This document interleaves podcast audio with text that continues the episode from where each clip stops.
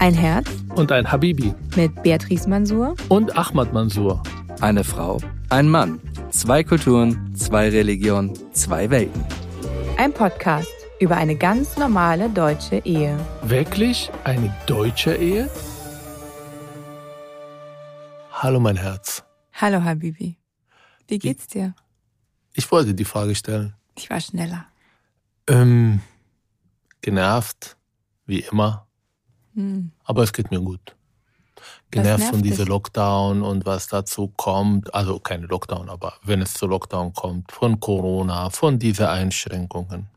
Ich will endlich Normalität. Ich will einen Knopf drücken und dann ist das Leben im Skiurlaub Februar 2020. Und dann ist alles gelöscht, was wir seitdem erlebt haben? Nee, nur Corona. Ach so, nur Corona. Okay. Nein, das war großartig.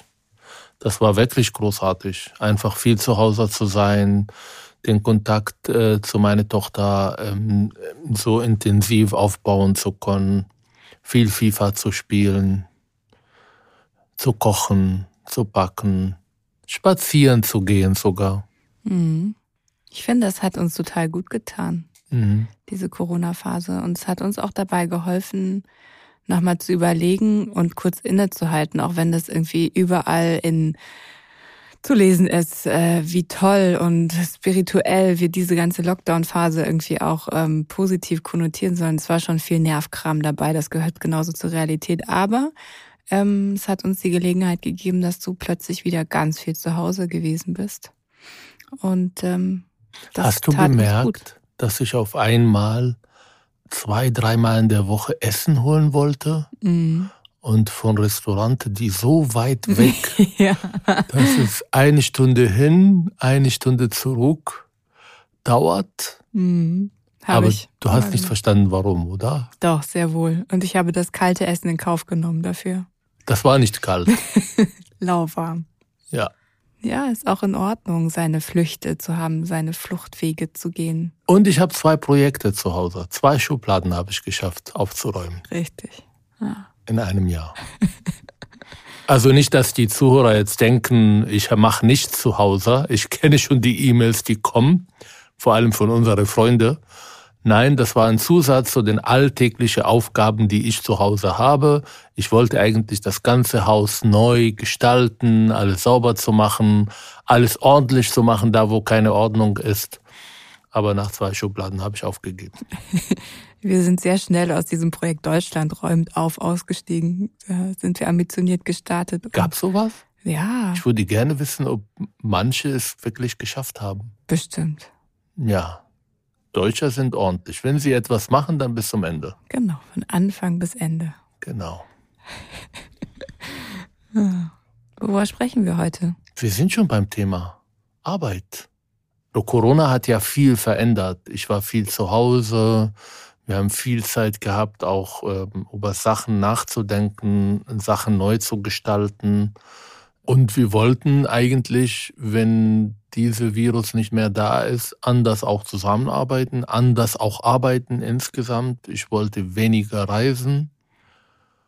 Und da gab es zwei Monate, wo man Veranstaltungen machen konnte. Und auf einmal war ich jeden Tag unterwegs. Mhm. Eigentlich schlimmer als vorher. Das darf sich 2022 sich nicht wiederholen. Entschuldige, aber wenn ich das so höre, du sagst es immer wieder, dass du, nee, ist auch völlig in Ordnung. Ich unterstütze dich dabei auch bei all den äh, Dingen, die du machst. Nicht, dass die Zuhörerinnen das jetzt falsch verstehen und Zuhörer, ähm, sondern es ist einfach, ich lache deshalb, weil ähm, wir uns äh, diesen und du dir diesen Vorsatz immer wieder nimmst und ihn genauso regelmäßig wieder brichst und äh, über Bord wirfst und die Prioritäten einfach sehr flexibel äh, verschiebst, je nachdem, wie die Situation äh, gerade ist und was eben besonders spannend ist. Und es ist ja auch gut, weil du Freude auch an der Arbeit hast und auch Freude daran hast und es auch wichtig ist und äh, du ja auch mit einer Mission unterwegs bist und ähm, die ist einfach auch wichtig und dementsprechend Aber vielleicht kannst du mir helfen, flexibel und konsequent zu sein. Also viele wissen es nicht, wir arbeiten ja zusammen. Wir haben eine Firma gegründet, glaube ich 2017, gemeinsam. Wir beide sind die Geschäftsführer. Wir machen äh, Demokratieerziehung in unterschiedlichen Projekten.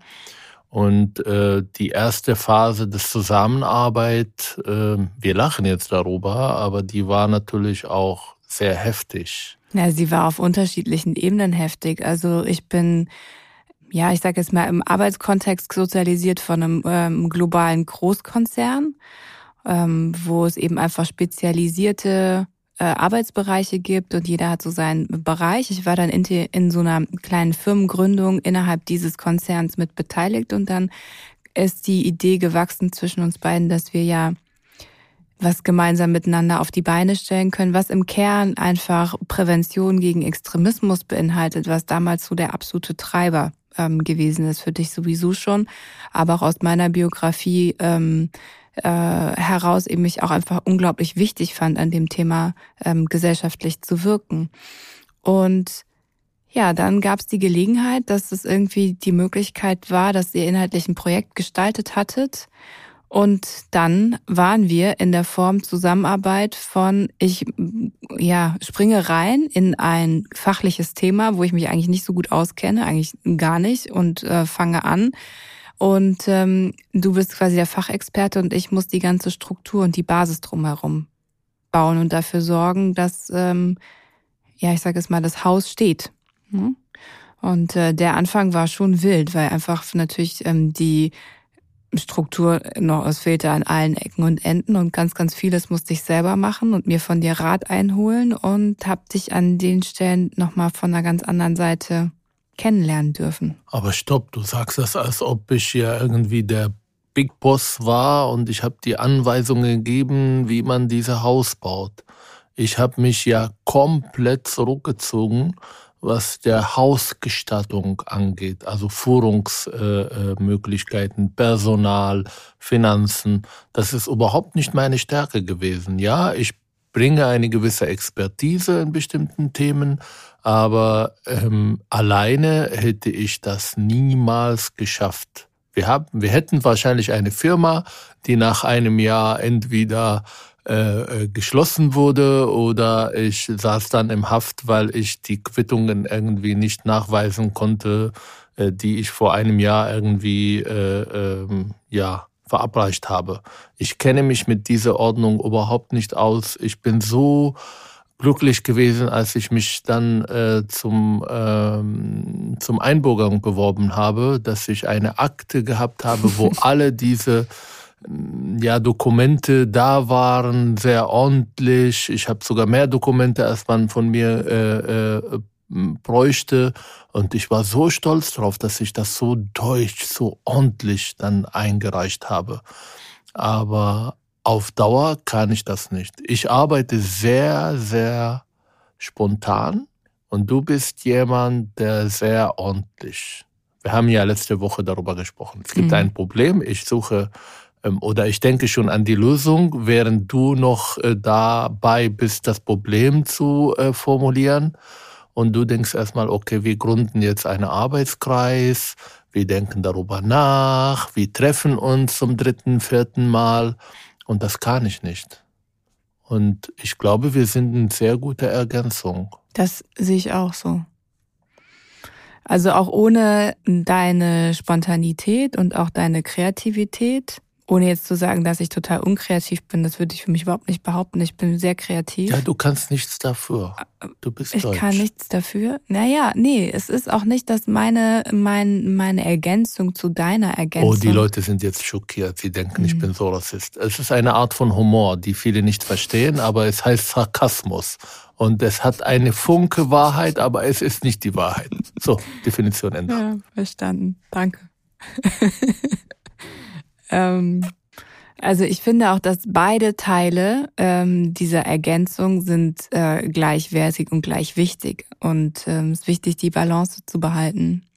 Ich glaube, vieles hätten wir jetzt nicht so auf die ähm, auf so gute, solide Füße stellen können, hätte ich nicht dreimal darüber nachgedacht. Ähm, weil vielleicht beim vierten Mal drüber nachdenken mir dann die richtige Lösung gekommen ist. Manche Dinge, finde ich, brauchen Zeit zu reifen. Und bei manchen Dingen ist auch das tatsächlich einfach blöde, zu lange zu warten, sondern ist einfach Klarheit und auch äh, eine gewisse Wendigkeit einfach nötig. Ne?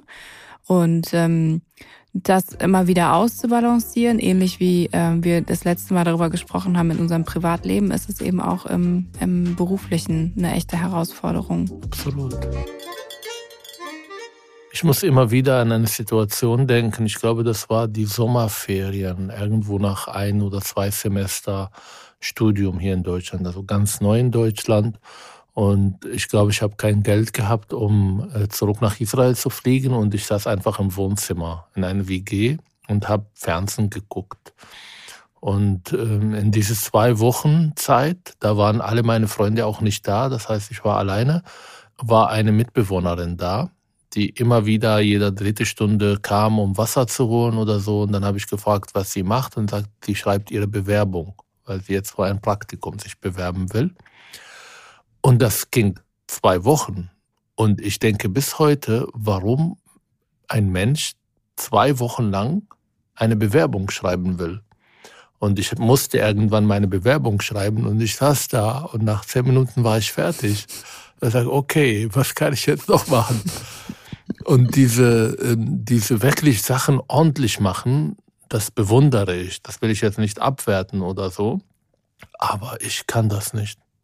Ich kann das komplett nicht und ich arbeite auch anders. Also jetzt bin ich dabei, ein neues Buch zu schreiben und ich lese viel und ich denke viel darüber nach und dann stehe ich morgen auf, mache mir Kaffee, dann dusche ich und dann sitze ich vor dem Computer. Hm, ich konnte jetzt ein FIFA-Spiel spielen und dann fange ich an. Und dann von einem Spiel wird noch zwei, dann beantworte ich E-Mails, dann gucke ich das, dann mache ich das. Und irgendwann, so gegen 13 Uhr, kriege ich dann wirklich Stress. Oh mein Gott, ich muss doch das und das recherchieren. Fang an zu schreiben unter Stress und ich merke, nach zwei Stunden bin ich so fertig. Aber da steht etwas. Mhm. Ich habe es geschafft. Und ich glaube, ich brauche diesen Stress, um überhaupt arbeiten zu können. Ich erinnere mich auch an, an Situationen mit Hausarbeit und so weiter. Ähm, Abgabe ist 8 Uhr morgens, 2 Uhr nachts bei den Nachbarn, weil unser Drucker nicht funktioniert hat der Vater will schlafen gehen, aber ich sitze in dem Salon und schreibe noch und sage, oh Gott, ich habe noch zwei Seiten und dann funktioniert der Drucker nicht und dann kriege ich wirklich die Krise. Und irgendwann morgens ist der Hausarbeit fertig, aber ich bin auch total fertig. Ich weiß nicht, wie viele solche Stresssituationen ich brauche, bevor ich meinen ersten Herzinfarkt bekomme oder wenn es ein Produkt zu Ende ist. Ähm, die Produkte sind aber gut. Mhm. Das heißt, es sind nicht irgendwie, ja, ich mache jetzt irgendwas, was viele ja ähm, auch in meiner Kultur leider, ähm, wenn man die Arbeitsmoral halt in, in Jordanien oder in Ägypten sind, da gibt es auch Statistiken dazu, dass die Leute irgendwie Beamter vor allem ähm, wirklich von der acht Stunden Arbeitszeit äh, produktiv äh, nur äh, vielleicht eineinhalb Stunde arbeiten und der Rest ist Kaffee und Klatsch und weiß ich nicht was.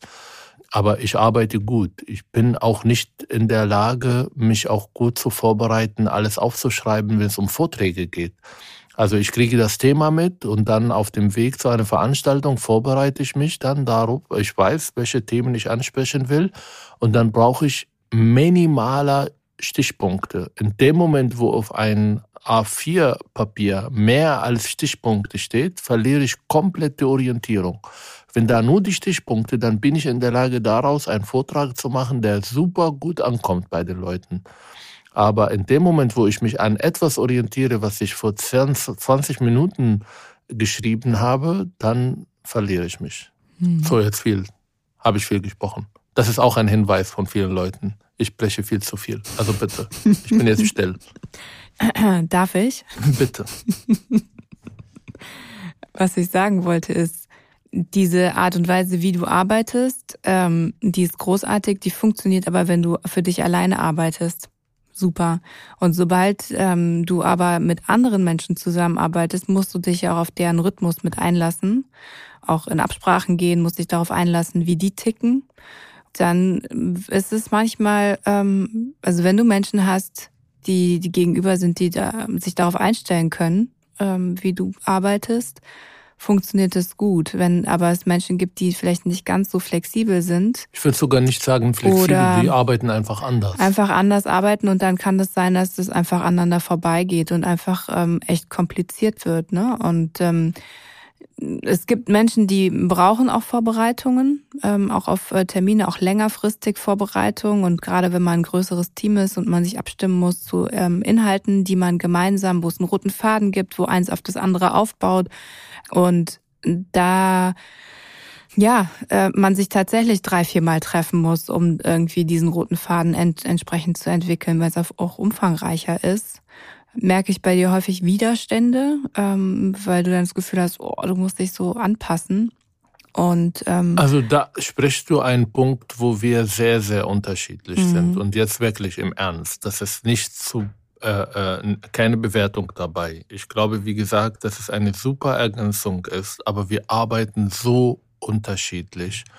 Und wären wir nicht so, wären wir auch nicht erfolgreich. Das heißt, wir brauchen deine Sichtweise. Deshalb bin ich ja aus dieser Personalentwicklung und Finanzen und äh, ähm, diese grundlegenden Sachen erstmal raus gewesen teilweise. Auch bei weil der ich bemerkt habe, du machst es einfach viel besser ohne mich und ich leide darunter. Ich leide darunter, wenn wir uns treffen und wir diskutieren und ausdiskutieren und nochmal diskutieren und ich sehe nach eineinhalb Stunden, nach zwei Stunden, wir kommen nicht zu Ergebnisse. Ich sage nicht, dass es, das ist das Problem von dir oder von dem Team. Es ist mein Problem. Ich merke, mein Geduld ist am Ende und danach komme ich rauchend raus, bin total müde und fertig und teilweise auch gegen mich selber aggressiv, weil ich das nicht aushalten kann. Mhm habe in unterschiedlichen Firmen gearbeitet, ob das in einem Krankenhaus in Israel, ob das in einem Callcenter, ob das in einer Fernsehfirma und ich habe viele Teams gehabt und ich habe äh, also die die Arbeitskultur, mit der ich sozialisiert bin. Ich rede jetzt nicht von äh, von äh, ähm, von meiner Familie. Ich rede jetzt von Israel, die mhm. auch sehr sehr ähm, wir haben viel darüber gesprochen, sehr scharf, sehr schnell, sehr entscheidungsorientiert. Wir saßen da und da wurde Tachlis gesprochen und da wurden Entscheidungen getroffen. Natürlich waren manche Entscheidungen auch falsch und natürlich ist Israel auch mit Deutschland nicht zu vergleichen. Da gibt es natürlich auch äh, diese Gründlichkeit, die hier in Deutschland ist, die ist auch Teil dieses Erfolges, dieses Land auch hat. Aber ich merke, wenn wir wirklich nicht zu Punkt kommen, dass ich darunter leide. Das ist mein Problem, ich gebe es zu und das ist wirklich keine Abwertung dabei. Nee, ist auch total in Ordnung und deswegen glaube ich auch, dass die, der Schlüssel, wie wir das besser auch hinbekommen haben, ist nicht so sehr, dass du dich umändern musst und plötzlich das besser aushalten können musst und äh, dich quälen sollst oder ich irgendwie plötzlich ähm, ja, super risikoaffin werde und ganz schnell die ganzen Entscheidungen treffe und wir von einem High-Context-Kommunikation zu einer Low-Context-Kommunikation plötzlich irgendwie das hinbekommen, sondern ich glaube, der Schlüssel liegt darin, dass wir unsere Rollen besser gefunden haben und ähm, uns sozusagen in den Rollen dessen, worin wir total gut sind, ähm, vertrauen und uns gegenseitig stärken und da auch Freiraum lassen. Absolut. Das finde ich hat auch zu viel Beruhigung und tatsächlich auch dann dazu geführt, dass wir in vielen Sachen auch bessere Entscheidungen getroffen haben und auch teilweise schneller. Aber ich sage das, weil ich auch an mich arbeiten will. Mhm. Also ich merke zum Beispiel, wenn du oder anderen vom Büro mich anrufen, ja, und wenn es wirklich nicht innerhalb von Sekunden zum Thema kommt, bin ich absolut aggressiv gegenüber mich. Also ich zeige das nicht. Aber ich, ich will einfach wissen. Ich will es wissen und ich will es ähm, in gut formulierten Sätze. Und in dem Moment, wo ganz viel M und ähm, nochmal eine Ausformulierung und nochmal ein Nebensatz und nochmal eine Gedanke dazu und nochmal weiß ich nicht, damit komme ich überhaupt nicht klar. Und ich merke, ist auch mein Geduld weniger geworden in den mhm. letzten Jahren. Wahrscheinlich auch wegen dieses Stress, weil ich ähm, du auch, aber du gehst ganz anders damit um. Aber diese ähm, so viel an einem Tag bewältigen zu können und wirklich, also es sind unfassbare viele E-Mails, es sind unfassbare unterschiedliche Sachen und ich bin sehr dankbar, da kommen wir noch dazu, wie dankbar ich, dass ich in einem Bereich arbeite, wo ich gerne zur Arbeit gehe. Ich kenne es auch anders. Aber ich merke, da muss ich an mich arbeiten. Ich muss meine meine Orte finden, wo ich diese Geduld sammle, wo ich mich sammeln kann, wo ich mhm. ähm, in mir gehen kann und ein bisschen, jetzt klinge ich so deutsch, hm. und einfach neue Energie äh, irgendwie auflade. Hm. Ich erinnere mich immer an eine Situation, ich glaube, ich war 17 und mein Vater hat mich gezwungen, im Sommerferien arbeiten zu gehen. Und ich musste um 5 Uhr aufstehen und wartete dann irgendwo in einer Hauptstraße auf einen Bauunternehmer, ein Personenbauunternehmer, der mich dann abholt und dann ähm, arbeite ich von sieben ungefähr bis 17 Uhr in ähm, so ähm, Renovierungs und so weiter. Und ich habe geweint jeden Morgen, wenn ich aufgestanden bin, weil diese Arbeit nicht nur keinen Spaß gemacht hat, sondern schmerzhaft war. Also mhm. ich kam zurück und war noch in der Lage, irgendwie zu duschen und zu essen. Und dann habe ich mich hingelegt und geschlafen bis 5 Uhr nächsten Tag. Und ich habe mir damals bei dieser Situation versprochen, ich werde niemals irgendwo arbeiten, wo ich nicht gerne morgen aufstehe und diese Arbeit mache. Das ist total stark, das ist auch super. Bis jetzt hat es geklappt. Ja, das kenne ich auch. Als ich Werkstudentin war, hatte ich eine Situation, da war ich in einem Tätigkeitsfeld, was ich so schrecklich fand und das erste Mal nachempfinden konnte, wie sich das anfühlt, wenn man in einem Job hängt, der weder zu einem passt von den Kompetenzen noch zu dem Interessensfeld in irgendeiner Form Spaß macht. Das war schrecklich. Nach fünf Monaten hatte ich das Gefühl, ich muss die Wende gehen. Ich war nur zweieinhalb Tage in der Woche dabei. Das war nicht schön. Ähm, aber ich würde gerne ein Stichwort nochmal aufgreifen, was du vorhin gesagt hast, Energie auftanken. So dieses ähm, wo äh, grenzt man sich ab, wo sind auch Energiequellen und wo kann man auch wieder Kraft schöpfen für die Arbeit, so Work-Life-Balance als Oberstichwort. Das, diesen Begriff habe ich in Deutschland kennengelernt. Den erinnere, gibt's bei uns nicht. Ich erinnere mich an unsere Taxifahrt, weißt du noch, als wir nach äh, Jordanien, äh, durch Jordanien gefahren sind ja. und du den Taxifahrer gefragt hast, ob er fünf oder sechs Tage die Woche arbeitet. Und du hast nicht verstanden. nicht verstanden. Was? Von sieben? Sieben. Ja, aber auch mein Vater, als ich dann irgendwo hier einen ähm, Studentenjob gekündigt habe, da hat er gesagt, warum? Und gesagt, ja, ich mache mir keinen Spaß. Spaß? Seit mhm. wann muss Arbeit Spaß machen? Oder einmal nach zwei Jahren Arbeit in eine Führungsposition in Israel kommt mein Vater Mittag nach Hause und sieht mich zu Hause und sagt, was machst du hier? Ich habe Urlaub. Ja, wie lange? Zehn Tage? Und denkst du nicht, dass sie jemandem anderen finden in diese zehn Tage? Nein, aber er hat es wirklich nicht verstanden. Mein mhm. Vater hat ähm, wie gesagt, diese zwei Reisen nach Ägypten äh, gemacht und dann später mhm. nach Mekka und das waren die Urlaube in seinem Leben. Mhm. Aber dass er zehn Tage irgendwie im, im Jahr oder zwei Wochen oder drei Wochen nicht arbeitet. Er ist schon verrückt. Und ich bin aufgewachsen mit äh, Gewerkschaftssekretärin als Mutter und ähm, sehr, ja, wie soll ich sagen, einfach ähm, arbeitnehmerorientiert, ja. Arbeit muss abgegrenzt sein ähm, muss seinen Platz haben und äh, das Private muss auch seinen Platz haben. Der Arbeitgeber darf nicht irgendwie ja, so den langen Arm äh, in die äh, Abende oder sogar ins Wochenende hinein oder so. Ich kann mich noch erinnern, als es die Einführung der Computer und dann später auch der Laptops gab, was das für Diskussionen gegeben hat darüber, ob das jetzt in Ordnung ist, dass man quasi Arbeit mit nach Hause nimmt, ja, in Form von dem Laptop und wie, wie dann die Arbeitszeit verrechnet wird und Lieber Zuhörer und Zuhörerinnen, beim nächsten Mal reden wir über Weihnachten. Und da reden wir auch darüber, warum ich beim Essen, beim festlichen Essen am Heiligen Abend immer das Thema Abschaffen von Gewerkschaften mitbringe. oh. Seit zehn Jahren. Ja, absolut. Und es führt seit zehn Jahren immer zum selben Ergebnis. Ja, aber du weißt, was ich meinte.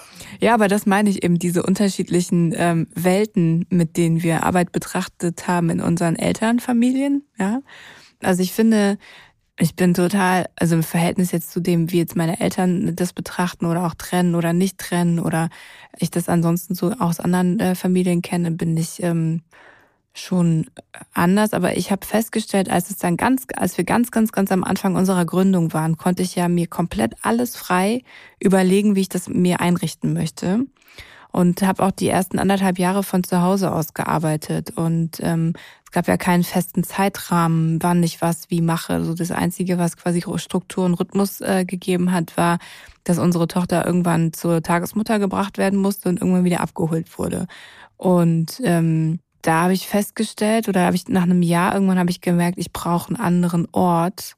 Ich muss die Arbeit räumlich trennen, damit ich nicht das Gefühl habe oder damit ich in so einen Punkt setzen kann, auch an einem Tag und auch Arbeit irgendwo sein lassen kann und mir das gut tut, um meine Energie auch aufzutanken, dass ich so ein bisschen das eine woanders sein lassen kann. Natürlich passiert es auch immer noch, dass ich Arbeit mit nach Hause nehme. Der Laptop ist immer zu Hause und klar, jetzt durch Corona ist es, ist man eh häufiger genau, dabei, dann zu kam Hause Corona, zu arbeiten. das muss man sagen. Mhm. Und dann haben wir gestritten, wer jetzt arbeiten darf. Richtig. Das ist unglaublich. ja. Na, also bei mir ist es so, diese sich vorbereiten, duschen, umziehen, ins Büro gehen, ins Büro fahren.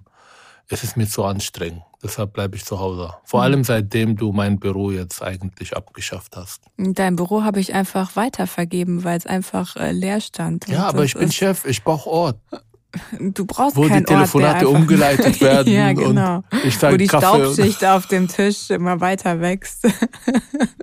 Jetzt arbeite ich in der Küche. naja, oder im Besprechungsraum. Wir haben einen ganz großen Besprechungsraum. Und in deinem Büro arbeiten zwei Leute. Es ist aber so, dass eigentlich auch alle unsere Freunde fast mit unserer Arbeit was zu tun haben.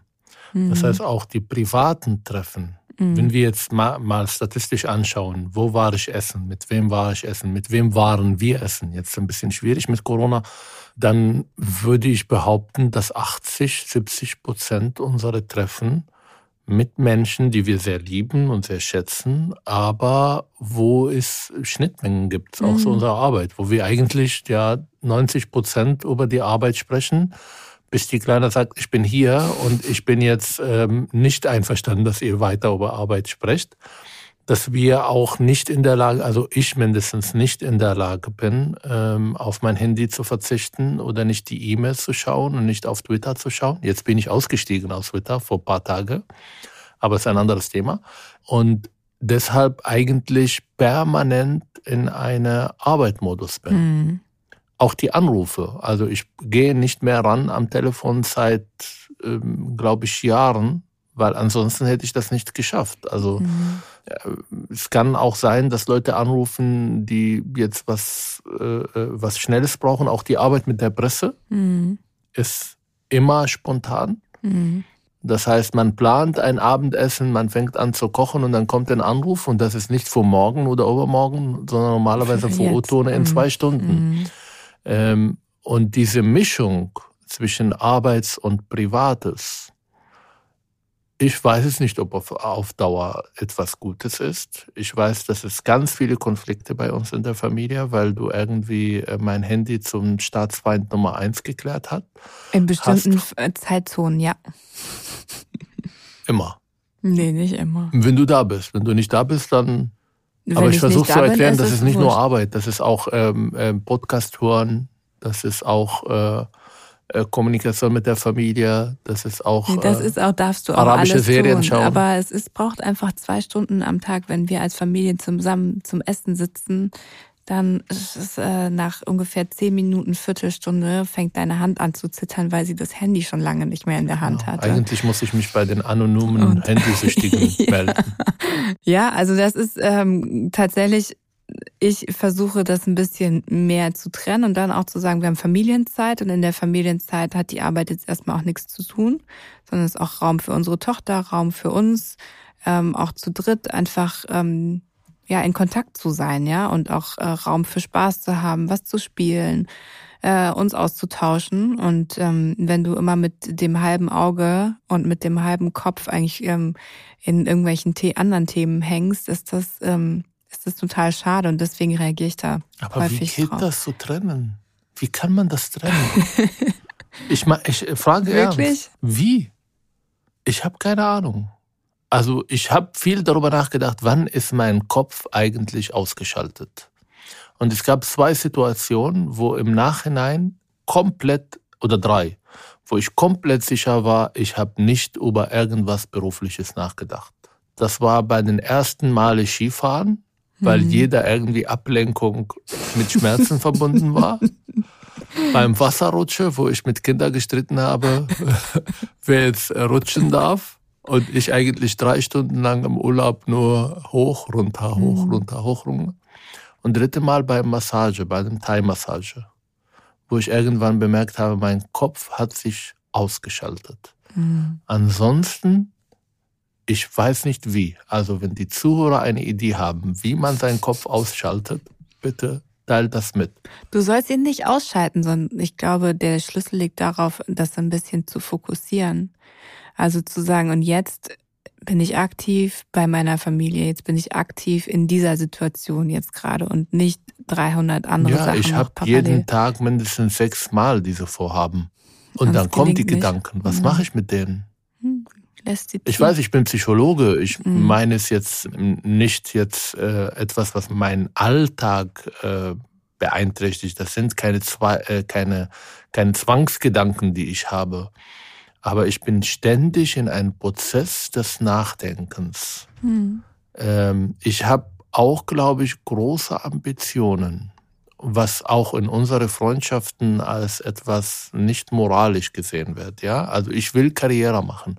Ich will was zu sagen in diesem Land haben. Ich will ähm, diese, äh, äh, wie heißt das? Glasende Decke? Gläserne Decke. Gläserne Decke brechen. Ich will mitgestalten. Ich will zugehört werden. Das sind Träume von mir, die viel mit meiner Kindheit auch zu tun haben, mit diesem Minderwertigkeit-Komplex, den ich auch in, mein, in meiner Kindheit auch miterlebt habe. Und ich bin dankbar, in einem Land zu sein, wo man auch mitgestalten kann, wo man Träume haben kann und diese Träume unabhängig von seiner Herkunft und äh, von seiner Hautfarbe auch äh, sozusagen äh, erfüllen kann. Mhm.